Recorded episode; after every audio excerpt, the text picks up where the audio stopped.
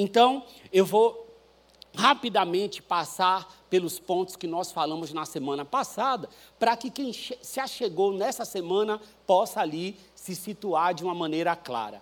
Bom, nós estamos falando nessas quatro, nas quatro semanas de janeiro, nós falaremos sobre Neemias. Por que falar sobre Neemias?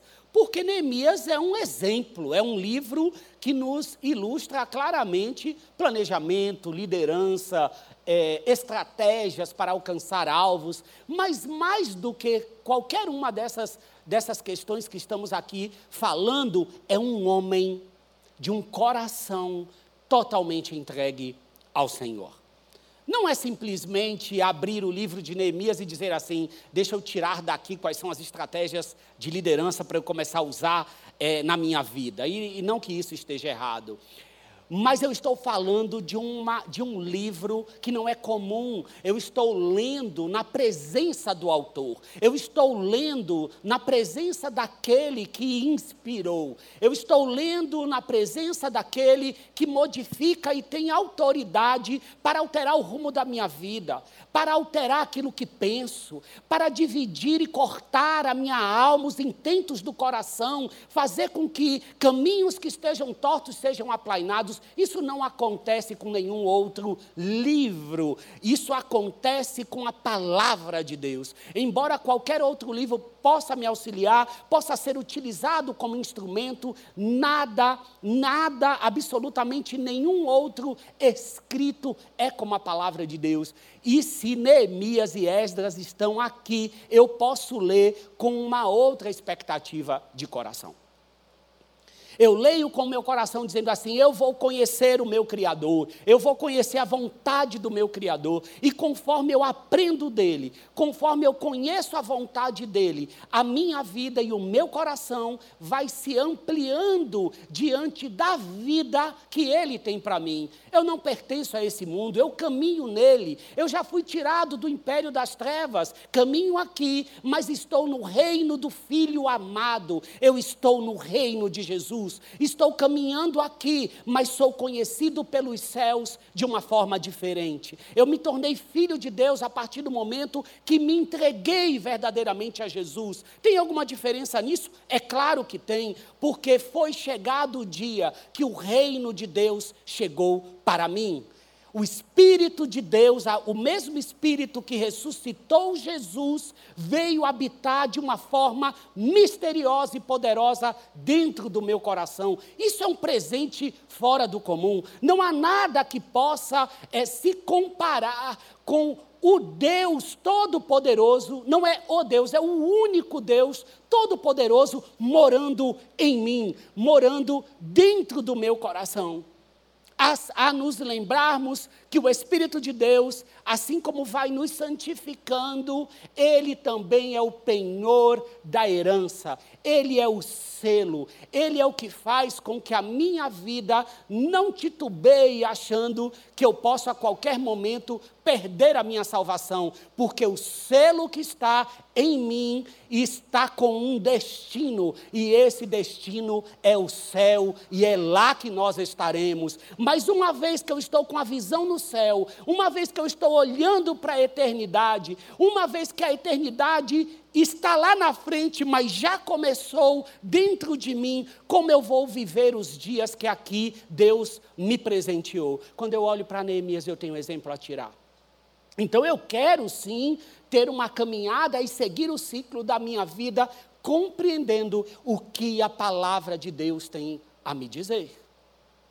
E na semana passada nós vimos um pouquinho a história para conseguir entender assim, como é que eu posso usar tudo aquilo que li da parte de Neemias no meu planejamento do ano?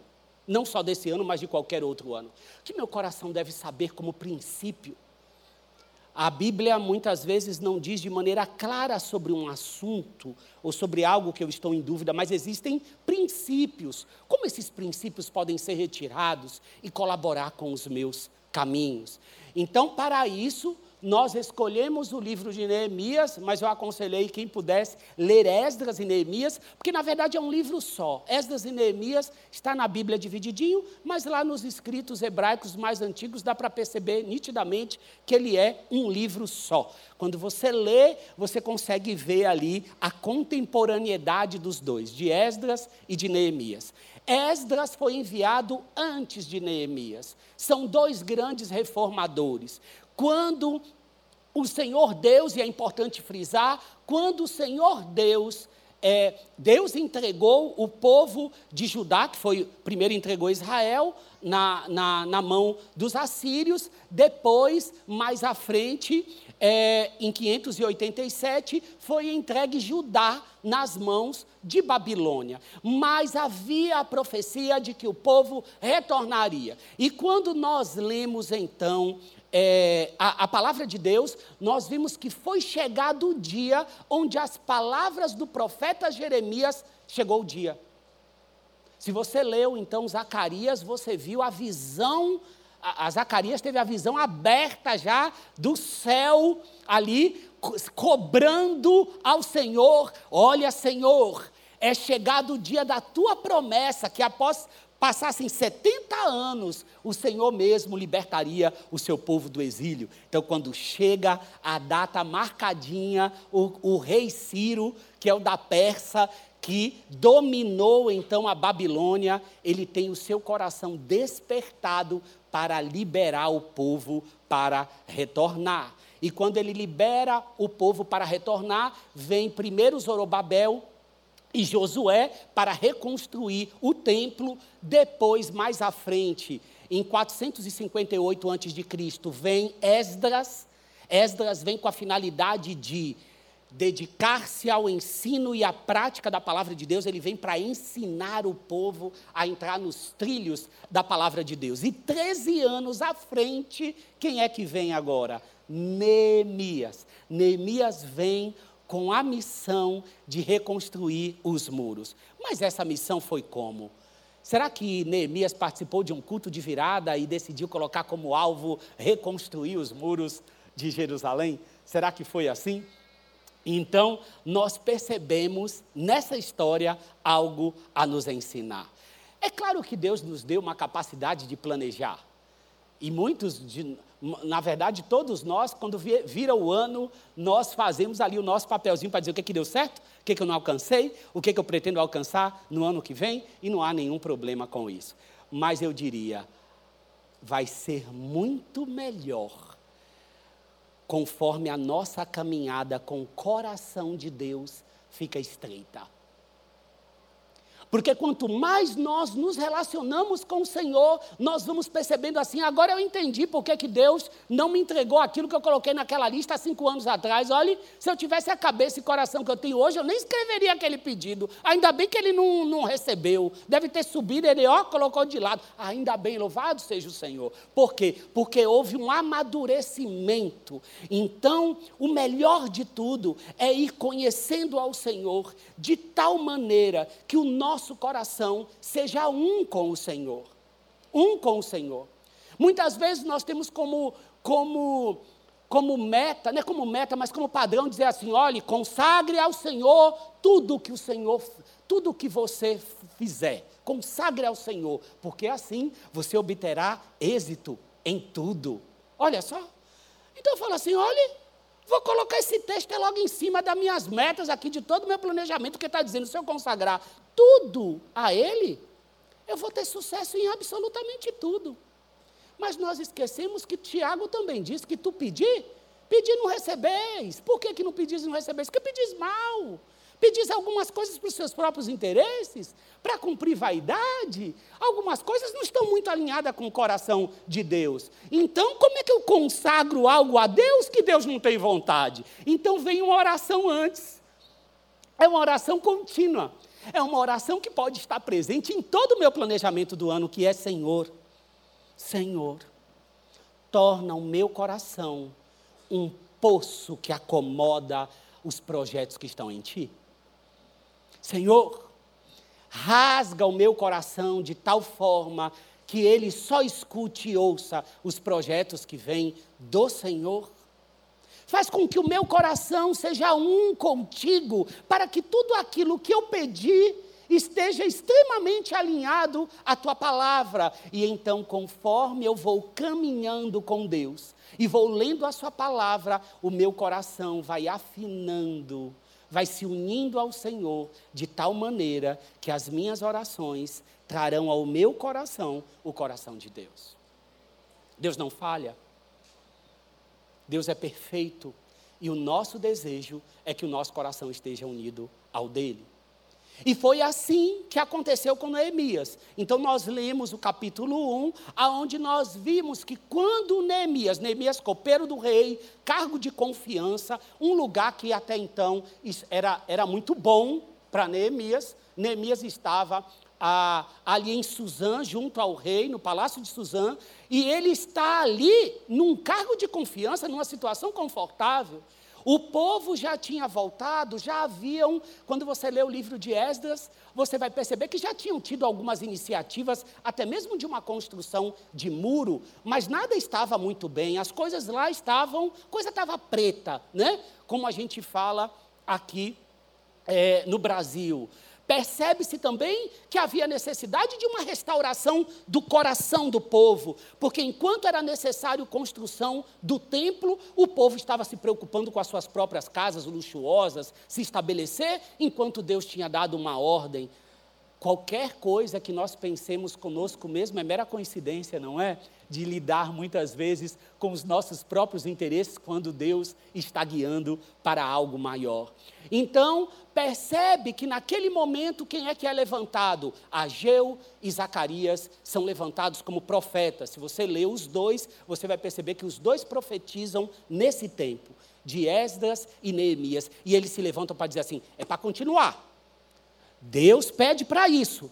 Olha que maravilha. Toda vez que nós saímos um pouquinho do trilho, o que Deus faz? Fala conosco manda um irmão, manda um sermão, manda uma pregação, manda um recadinho. Deus fala conosco. Faz questão de dizer: olha, o caminho está precisando se endireitar. E naquele momento levanta Ageu e Zacarias.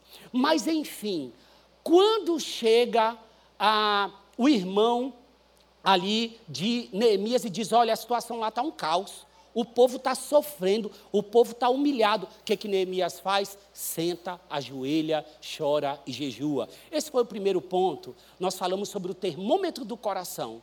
Como está o meu coração diante das necessidades e daquilo que vejo, de projetos da parte do Senhor?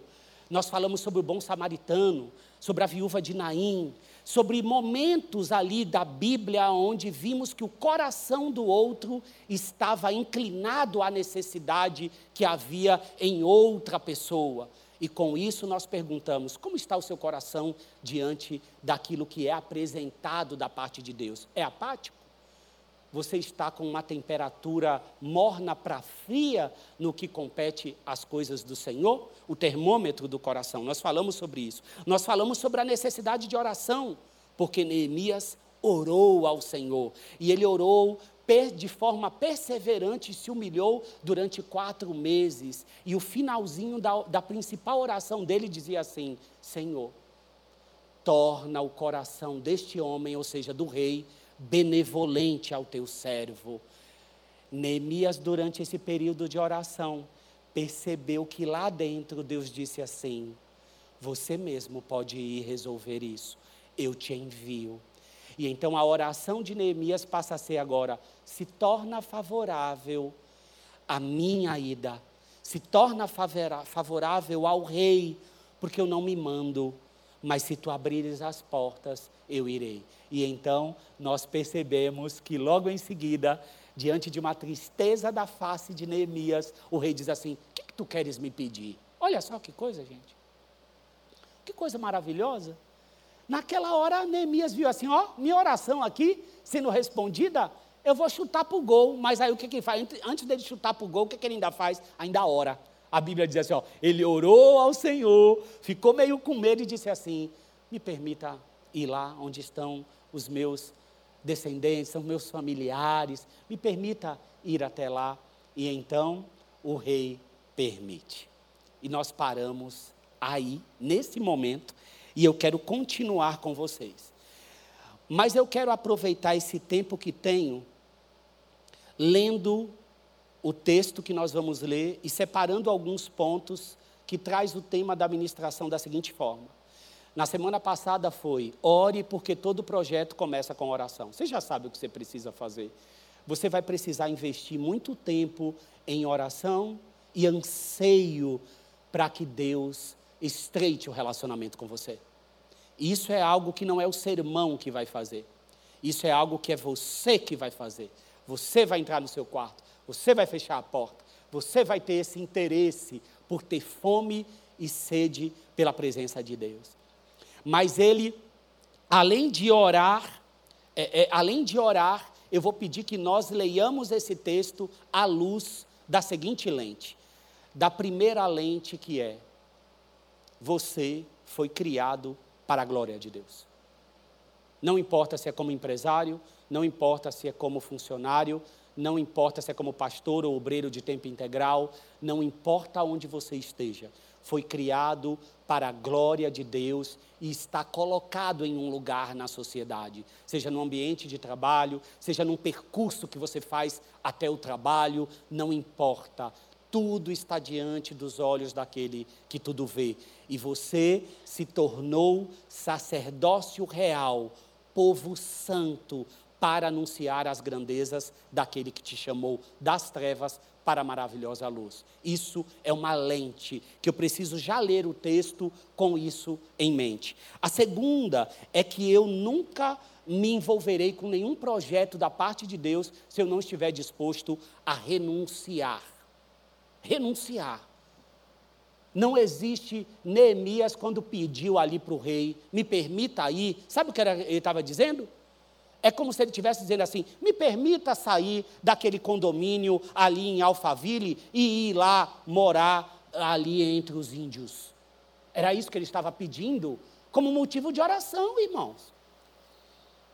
Aquilo ali era uma renúncia, porque ele estava dizendo assim: eu abro mão para ir lá resolver isso aqui. Então, percebe que é uma mente focada nos interesses do céu. E isso eu não estou dizendo que você tem que fazer isso amanhã e morar é, no rio, não tem nada a ver. Mas tem a ver com um coração que a tal ponto diz assim: Senhor, o meu coração quer te obedecer em tudo, agora eu vou ouvir a tua voz. Eu vou ouvir a tua voz. Eu vou ser alguém que manifesta a glória de Deus aonde eu estou. Mas se qualquer dia o Senhor, a tua voz, o teu vento quiser soprar, meu coração está disposto a te ouvir. E foi assim que Neemias fez. Então, a renúncia, negar a si mesmo, é algo que é necessário em todos nós. Esse é um pedido do Senhor Jesus. Não é meu, mas é de Cristo. E o terceiro é lembrar que o lugar para nós acumularmos riquezas não é aqui. É onde não pode ser corroído. É onde não pode ser destruído.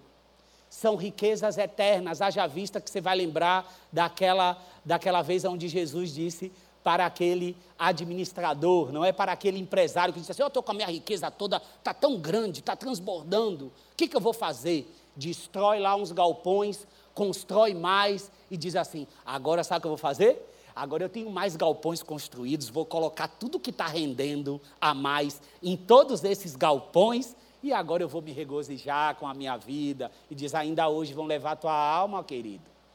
Não é assim que diz? Então nós, a nossa preocupação é com o que vem, é com o futuro, um futuro que já começou. E é, e é com esses óculos que eu quero que você abra a sua, a, a sua Bíblia em Neemias 2,11. Neemias 2,11.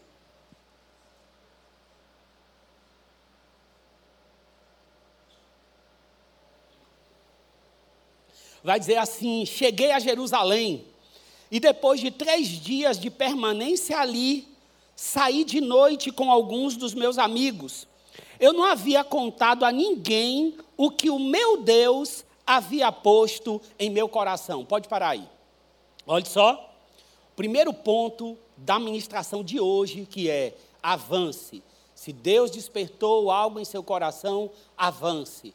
Perceba uma coisa: cheguei a Jerusalém e depois de três dias de permanência ali, saí de noite com alguns dos meus amigos.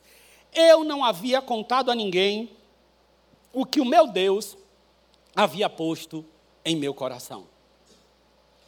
Queridos, Deus vai colocando coisas em nosso coração, projetos em nosso coração. Todo aquele que ora não só fala, mas ouve. Tá certo? Diálogo com o Senhor é também você, no momento de oração, dizer: Fala, Senhor, que eu quero te ouvir. Fala, Senhor, que eu quero te ouvir. Uma das coisas que nós podemos agradecer a Ele é pelo presente de poder ser sensível à voz dele. Deus fala. E Deus coloca coisas em nosso coração, projetos em nosso coração, iniciativas em nosso coração. Isso é importante eu te contar. Existe isso. De você poder dizer, Deus colocou algo em meu coração. Passei numa escola e Deus colocou no meu coração de eu entrar ali e perceber e, e, perguntar se era possível fazer o trabalho ou o projeto X. Em um momento de culto, me veio na minha mente, como empresário, fazer um tempo de oração dentro da empresa onde eu estou. Deus colocou em meu coração. E Deus vai falando, vai colocando tanto que uma coisa importante para você, não espere o final do ano para fazer a lista, não. Conforme durante o ano Deus for falando com você, já vá deixando, porque chega em dezembro está pronto. E muitas vezes nós queremos fazer em dezembro, num dia dizer, agora vem, vem tudo agora, e não vem. Então, queridos, é, é, é, entende? Deus não está só no dia 31 de dezembro. Deus é atemporal, não tem tempo, ele, tá, ele, ele domina tudo, governa tudo. Então, nós precisamos entender que existem coisas que já estão na palavra. Eu tenho que proclamar, eu tenho que evangelizar, eu tenho que falar de Jesus. Claro que eu tenho. Eu não preciso de nada além disso. Mas existem momentos onde Deus coloca projetos, coisas novas em nosso coração. E nós precisamos dar passo. Então, como está aqui, Deus havia posto em meu coração, Deus também põe coisas em nosso coração. Deixa eu contar uma coisa para você rapidamente. Eu me lembro, eu fiquei junto com uma equipe aqui da, da, da IBP, em torno de dois anos e meio trabalhando entre os ciganos, né? Entre os ciganos em Itapevi. Não era, eu ainda não era pastor ordenado, não é? Mas eu estava com o meu coração disposto a obedecer ao Senhor. E nós tínhamos um curso aqui, ainda existe esse curso maravilhoso chamado Perspectivas, e, e na época eu coordenava esse curso aqui. E vinham pessoas de diversas igrejas fazer esse curso, são 12 aulas voltadas para missões, e, e todo término de curso eu levava esses alunos para conhecer um lugar missionário. Então, teve uma primeira vez que nós levamos para a MEAP, que era o trabalho entre os ribeirinhas, levamos lá aquela turma. A outra turma, quando terminou, eu disse assim: olha, vamos num lugar onde exista é, um segmento de pessoas que sejam menos evangelizadas, porque nós temos no Brasil oito segmentos menos evangelizados, e um deles são os ciganos. Então, peguei aquela turma e fomos num acampamento cigano que está ali em Itapevi. Chegamos ali para visitar esse acampamento, porque já tinham ciganos convertidos ali. E nós chegamos lá, terminou toda a visita para conhecer a cultura, conhecer um pouquinho como era. Eu cheguei para o filho do líder do acampamento e disse assim: Olhe, me conte o seguinte: nós vamos sair daqui com o compromisso de orar por vocês. Me diga o que, que nós podemos orar por vocês. E aí ele disse assim: olhe, duas coisas. Uma, por cursos ou ferramentas que possam nos ensinar a profissão. E a segunda, porque o cigano é, é, ele não costumava, agora já tem muitas mudanças dentro da cultura cigana, mas não costumava ir para a escola, né? Então, é, tinha dificuldade de naturalmente ir para um trabalho formal. E a outra é alfabetização, uma forma de alfabetizá-los, né? Então, tá bom. Nisso eu voltei. Quando eu voltei, para cá, para a igreja, estou eu a orar. Olhe, Senhor, lembra os dois, pois terminei a oração, fui para casa, logo veio no meu coração. E por que tu não resolve isso? Por que, que você não, não resolve? Pois bem, acordei de manhã, liguei para o missionário Joel, que hoje está entre os indígenas, foi contemporâneo meu é, na, no seminário. Disse: Olha, assim, tu conhece alguém que possa ajudar nisso? Ele falou assim: Eu conheço um ministério que eles treinam a pessoa para ensinar o outro, para alfabetizar. Aí eu falei assim, eu me interessei, entrei em contato. Ela falou: olha, o custo é esse, você faz assim, a gente ensina vocês a alfabetizar. Pois bem, eu falei, diz, venha. O, o ministério veio aqui, quando veio, eu disse assim, como é que é para isso? Ele disse, o custo é X. Divulguei para a igreja, irmãos vieram, os irmãos para fazer o curso. No outro mês estava a gente lá no acampamento, é, alfabetizando os ciganos. Agora me diga, você acha que assim, no meu coração me sentia, ah, eu sou um homem chamado para alfabetizar cigano? Não, irmãos. Mas naquele momento, Deus estava me. E quanta coisa eu aprendi, porque veja só, todo domingo eu vinha aqui para o culto de manhã, só almoçava e ia conosco uma equipe. Uma equipe pegava e ia lá para Itapevi. E depois eu comecei a ir mais duas vezes na semana.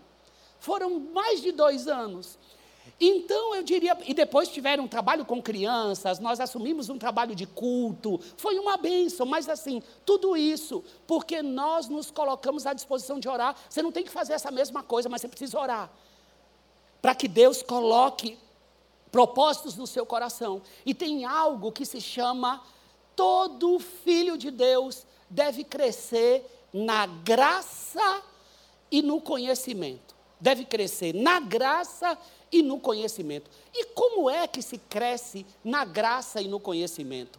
É óbvio que você tem que estudar a palavra de Deus, eu já sei disso. Mas como você cresce mais também na graça? Aí você diz assim: ah, é, não dá para você chegar aqui e dizer, ó, oh, chega ali no balcão da diaconia, pede para ele ali um quilo de graça, você vai pagar X. Não dá. A graça de Deus, ela não é vendida. A graça de Deus não é conquistada só lendo. A graça de Deus é, é, é, é você cresce na graça por meio da leitura, mas também da obediência. A obediência vai fazendo com que eu cresça na graça, no conhecimento, e eu vou acrescentar algo que não é versículo, não cresce na sabedoria. Por que crescer também na sabedoria? Porque sabedoria é conhecimento aplicado. Sabedoria é eu ter algo no meu coração. Aprendi a teoria, mas eu pratico. Quanto mais eu pratico coisas pequenas que Deus vai colocando em nosso coração, outros campos vão se abrindo, porque nós vamos crescendo naquilo que Deus vai nos falando e nós vamos obedecendo. Se eu sou alguém que Deus vai colocando coisas no coração e eu vou negligenciando, eu não estou crescendo na graça e no conhecimento. Eu gosto de uma frase do Ronaldo Lidório que diz assim: um passo da parte de Deus é revelado a partir do momento que o passo que ele já revelou para mim, eu obedeci. Muitas vezes nós queremos que um mundo de coisas se abra para mim.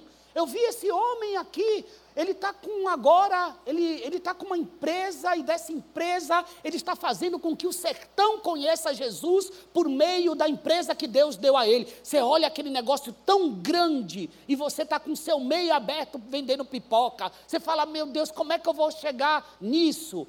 O que Deus já pediu para fazer com a pipoca que você não fez?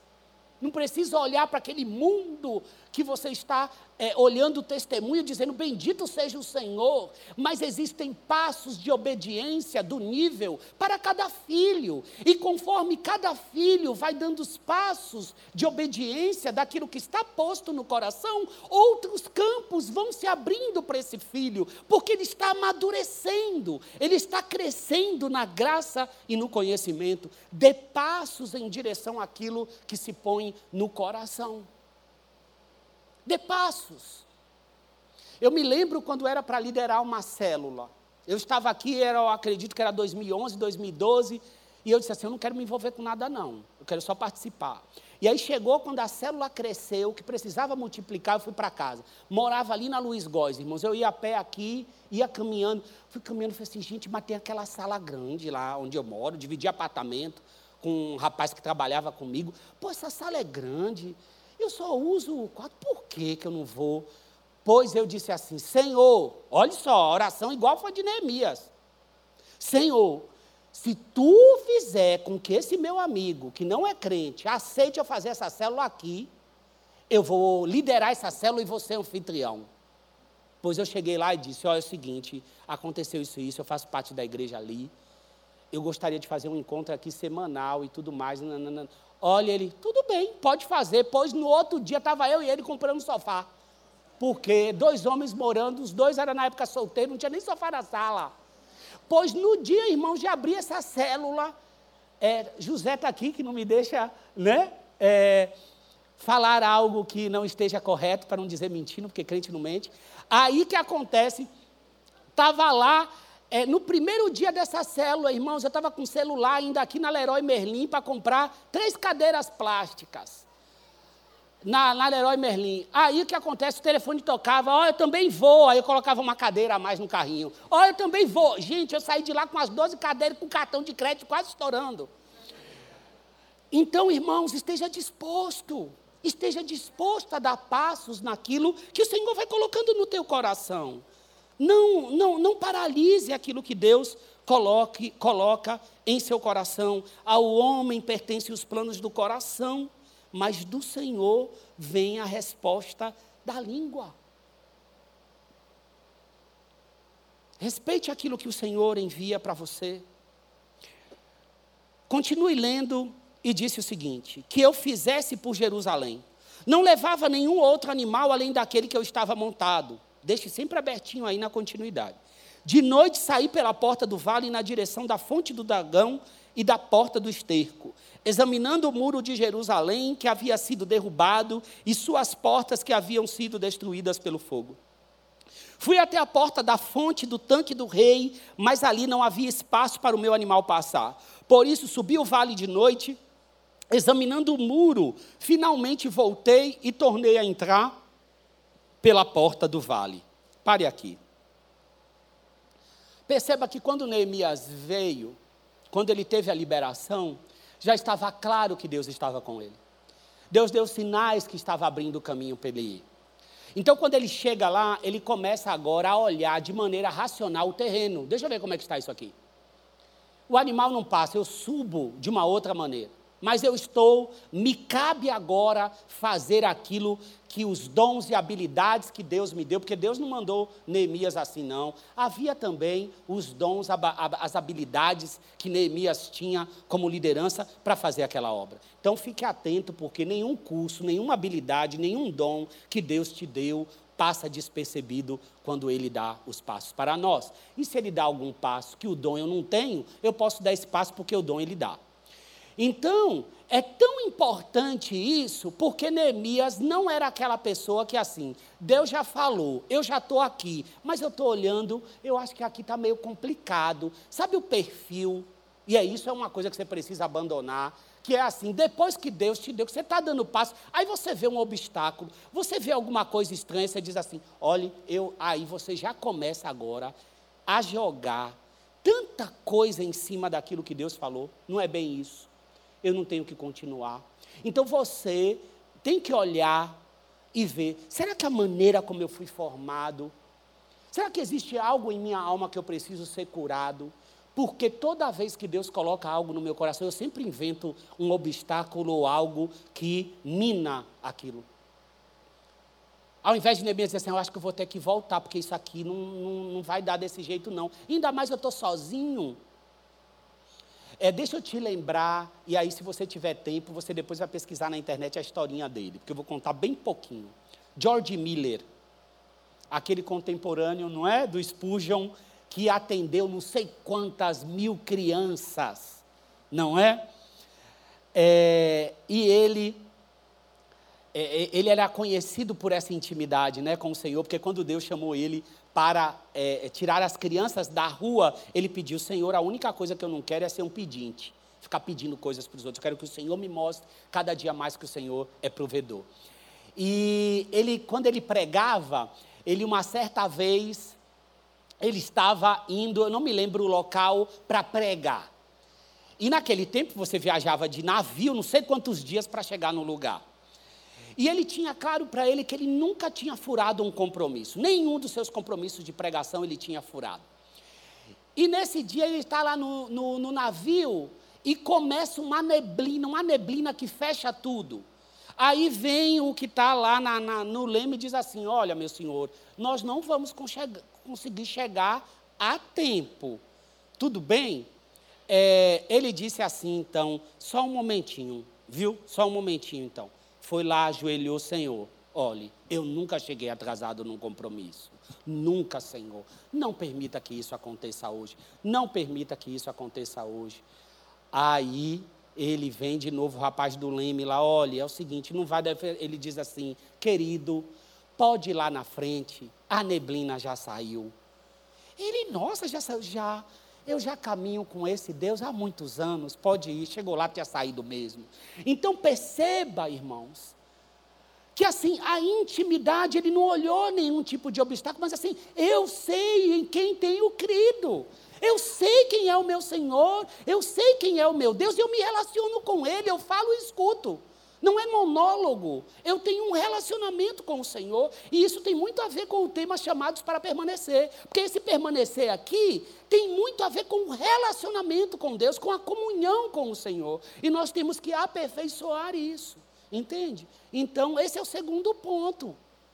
Para de arrumar obstáculos quando na verdade são, são as simples dificuldades que todo projeto tem e precisa vencer. Então, o que, que me alimenta para seguir adiante? A palavra dada, a convicção da parte de Deus. A convicção da parte de Deus. Não existe caminhada com Deus sem convicção. Não existe. Entenda bem, quando eu fui lá nos ciganos, eu só sabia da alfabetização, mas eu ainda não sabia que outras pessoas se juntariam mas sempre é necessário que eu um dê um passo diante do que está ouvindo de Deus. Agora, depois, começa a se unir outras pessoas que são chamadas do mesmo propósito para ajudar. Tem hora que eu ajudo alguém em Deus e tem hora que eu lidero algo em Deus. Faz parte da caminhada de todos nós, tá certo? Então, a visão de causa ou de obstáculos não pode ser algo que paralisa aquilo que Deus coloca em nosso coração seguindo viagem.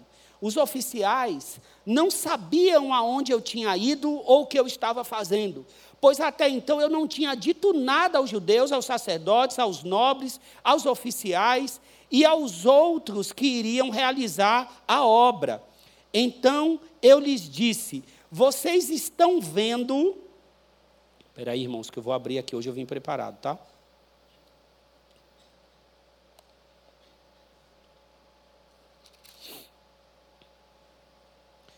Vocês estão vendo a miséria em que nós estamos? Jerusalém em ruínas e os seus portões destruídos pelo fogo? Venham, vamos reconstruir as muralhas. Vamos reconstruir, peraí. Vamos reconstruir as muralhas de Jerusalém para nos livrarmos desta vergonha. Pode parar aqui. A grande questão é que quando ele olha toda essa humilhação, toda esta vergonha, o que ele faz agora? Ele diz: vamos, vamos nos unir. Ele está calçado naquela dificuldade. Então, uma coisa, é, eu quero contar para vocês que teve uma época na minha vida em que eu precisei é, sair né, Deus havia falado claramente comigo que, naquele momento da minha vida, Deus estava me chamando ao ministério. Mas eu não sabia o que iria acontecer depois, mas eu trabalhava em uma, em uma empresa muito grande, onde eu trabalhava realmente cargo de, de, de liderança, de confiança, trabalhava muitas horas. E eu não estava conseguindo estudar da forma devida o seminário. E naquele instante Deus disse claramente comigo: você precisa tomar uma decisão. E eu precisei tomar a decisão de, naquele momento, sair. Foi a primeira vez que eu saí de um lugar para não ir para nenhum outro. Então eu saí e eu então peguei a experiência que eu tinha e abri uma consultoria, né, para pequeno e, e, médio empresário. Eu utilizaria toda a experiência, não é, do mercado corporativo e eu poderia ter mais tempo livre, porque eu atenderia somente o cliente que Deus me enviasse para suprir. Eu saí, foi dessa forma. Demorou, mas eu entendi. E eu fiz isso, falei assim, Senhor, eu estou saindo, mas assim, eu já estou com tudo estabelecido, né? Como é que eu vou fazer é, essa questão? Deus, é óbvio, eu olhei o que eu tinha, o que eu poderia segurar as pontas, e obedeci porque eu sabia, naquele instante, completa convicção que eu precisava tomar uma outra direção. E então, eu fiz isso, abri essa empresa, não tinha um cliente, não tinha um cliente, não tinha nada. E eu chego, irmãos, e ligo para um amigo e digo assim: olha, eu preciso de uma contabilidade que me ajude a fazer tudo certinho. Eu nunca fui empresário, mas assim, eu quero fazer tudo certinho. Uma contabilidade, me indique aí. Alguém que não vai é, é, né, falar nada que eu não tenho. Beleza. Um amigo me indicou, liguei, resolvi tudo pelo telefone. A moça falou: olha, Itaim, pode deixar, eu vou, eu vou, eu vou assinar o contrato da contabilidade. Pronto. Chegou no dia de ir assinar, coloco no GPS, irmãos dá assim, tipo uma hora e quarenta, quase duas horas. Eu falei assim, gente, onde que é isso? Liguei, falei, ó, oh, nem Itaim, é Itaim Paulista. Aí eu falei assim, entendi. Falei assim, ó, não vou conseguir hoje, mas eu vou. Na outra semana eu vou manter minha palavra. Chego lá, irmãos, sento e conto para a moça. Falo, olha, isso assim, vai precisar ficar a empresa paradinha, porque eu vou construir ainda os materiais que eu vou usar para fazer essa consultoria. Mas eu preciso que você já deixe tudo certinho. Contei o que eu faria eu vou capacitar pequenos e médios empresários e vou fazer consultoria na empresa. É isso que eu vou fazer. Quando terminou de falar com a moça, vem um senhor e bate assim, um jovem senhor bate na, no meu ombro. Eu falo, pois não. Ele, olha, eu escutei tudo que você disse, eu só queria que você levantasse e me acompanhasse. Aí eu acompanho ele, ele me leva assim na lateral da contabilidade, me mostra um terreno todo vazio, mas já em obras. Aí eu falei assim, o que, que, que, que você está me mostrando aqui? Ele falou, você está vendo essa obra aqui? Eu falei, estou. Então, isso aqui vai ser um auditório. Eu vou precisar que faça isso. Você não quer fazer aqui? Irmãos, ele foi o meu primeiro cliente e foi dele que vieram todos. Eu não precisei me preocupar enquanto eu estudava e fazia. Mas o que eu estou dizendo para vocês, vale a pena obedecer ao Senhor e muitas vezes nós vamos ter que agir de uma maneira onde eu cresça na fé. Eu preciso ter também as minhas experiências com Deus. Não pode ser só que eu ouço contar. É maravilhoso a vida de Neemias, mas Deus está vivo. E ele conta com aqueles que estão vivos. Neemias já foi, Esdras passou. Agora é João, é José, é Maria, é Tarcísio, é Joanã, é Eliana, é Diego. São todos nós. Então nós temos que estar disponíveis a obedecer ao Senhor, mas ouvi-lo. Não é algo só na emoção, não é na razão também. Mas são passos de fé. Fé não é algo burro, não. Pelo contrário, é firmado naquele que é uma rocha. Nós vamos continuar aqui com a leitura, tá bem? Vamos lá. Também lhes contei como Deus tinha sido bondoso comigo e o que o rei me tinha dito. Eles responderam: sim, vamos começar a reconstrução. E se encorajaram para esse bom projeto. Percebe o que Deus faz? Eu vou contando o que Deus está fazendo também. E, naturalmente, os recursos que são necessários, tanto financeiros quanto de pessoas, vão se juntando a tudo aquilo que nós é, precisamos. Lembre-se que Neemias não fez nada ao léu, ele calculou. Sabe aquele texto que vai dizer: você vai construir uma casa? Calcula direitinho se você pode ir até o final. Nós não estamos falando de fé solta no espaço, mas de homens e mulheres que, mesmo com a visão que Deus dá, conseguem dar passos de fé. Quando, porém, Sambalate, o Oronita, Tobias, o oficial Amonita e Gesem, o árabe, souberam disso, zombaram de nós, desprezaram-nos e perguntaram: O que é isso que vocês estão fazendo? Estão se rebelando contra o rei? Eu lhes respondi: O Deus dos céus fará que sejamos bem-sucedidos. Nós, os seus servos, começaremos a reconstrução.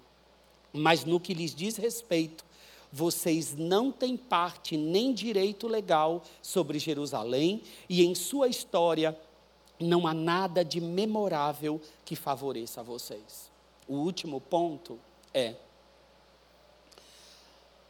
Durante toda a nossa caminhada, uma das coisas que pode nos impedir de avançar nos projetos de Deus em nossas vidas é não nos posicionarmos contra tudo aquilo que se opõe a Deus e a sua palavra. Neemias não era um líder comum, não. Perceba que na resposta para aqueles que estavam se levantando, não foi assim: eu tenho os dons necessários, eu tenho a capacidade necessária e eu tenho uma palavra que vencerei. Não é assim, não. O Deus dos céus está fazendo essa obra aqui. Eu estou com o Deus dos céus. Não sou eu que estou liderando a obra, eu estou cooperando com o Deus dos céus. E a vocês, não cabe nada daqui, cabe a Ele.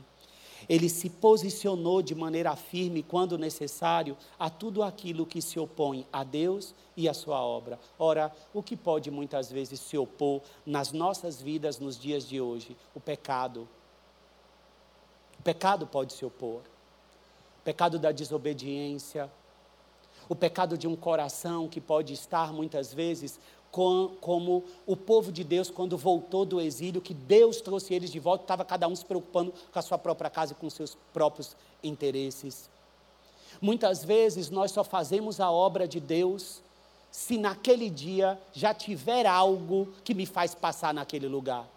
Por exemplo, aí olha, ah, na semana que vem, nem no culto eu vou. Por quê? Ah, porque eu não vou visitar mais meu amigo na região, então eu vou deixar para outra semana. Ou seja, as coisas do Senhor estão casadinhas com algum outro compromisso, ou seja, não é o primeiro compromisso.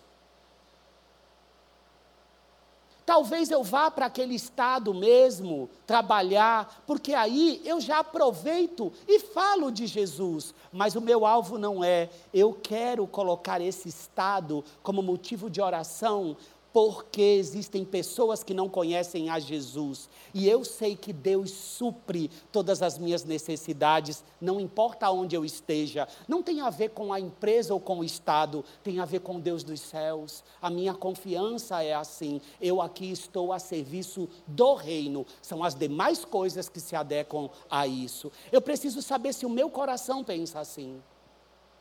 Eu preciso saber se eu estou em alguma área da minha vida entregue à pecaminosidade seja na área sexual, seja na área financeira, seja na forma de gestão da minha empresa, de onde eu estou, de, do que eu faço, porque a primeira grande obra que eu devo fazer para que Deus coloque coisas grandiosas no meu coração é lançar fora aquilo que se opõe a Deus. E toda estrutura contínua de pecado em minha vida se opõe a Deus e a sua voz. Então, uma das coisas que podem impedir a voz de Deus de declarar os seus desígnios e intentos para nós é, são coisas que precisam de uma de um posicionamento da sua parte e dizer assim: você, isso que quer me dominar, porque nós somos escravos de tudo aquilo que nos domina.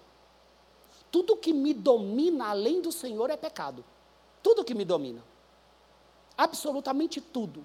Se existe algo que eu não consigo dominar por falta de controle de domínio próprio, isso deve ser colocado aos pés de Jesus, porque a única coisa que pode dominar e governar você é o Espírito de Deus. Aonde há o Espírito de Deus, há liberdade. E vocês todos, inclui a mim, inclui a nossa comunidade, somos livres por Jesus e pelo seu sangue derramado. Nós estamos livres para viver todo o seu amor e nada pode nos separar. Nós podemos avançar em todos os projetos dos Deus dos céus para cada um de nós individualmente e como comunidade para a honra e glória do seu nome.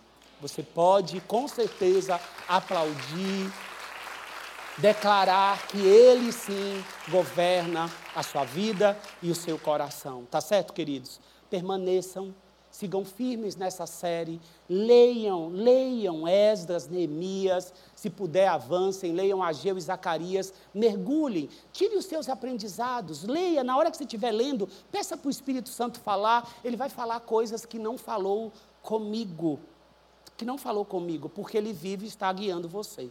Vamos ficar de pé, para que a gente possa terminar esse culto? Bendito seja o Senhor, Pai Tu és o nosso Deus, aqui está o teu povo. Quantos aqui são Neemias, Esdras? Quantos aqui, ó Deus, são como Josué, são como, ó Deus, aqueles que estavam envolvidos naquela construção? Abençoa o teu povo, Senhor. Eu repito esta oração, abençoa o teu povo, que aqueles que estão, de repente, vinculados a estruturas de pecado, liberta nessa noite Liberta nessa noite. Tu és o nosso sumo sacerdote, aquele que tem poder, que se entregou como sacrifício vivo e tem autoridade, conhece cada fraqueza nossa, porque se fez homem, e tem autoridade para nos libertar de todas as amarras, de todos os embaraços. Se existe algum de nós aqui embaraçado com qualquer coisa, que não pertence ao teu reino e ao Senhor, liberta nessa noite pelo teu santo poder que quem estiver aqui com qualquer tipo de amarra, de embaraço, de estrutura de pecado, eu declaro pelo santo nome de Jesus livre, livre para viver os teus projetos, livre para restaurar o casamento, livre para restaurar, ó Deus, relacionamentos que necessitam de perdão, livre para avançar em teus projetos, ó Deus, abençoa o teu povo.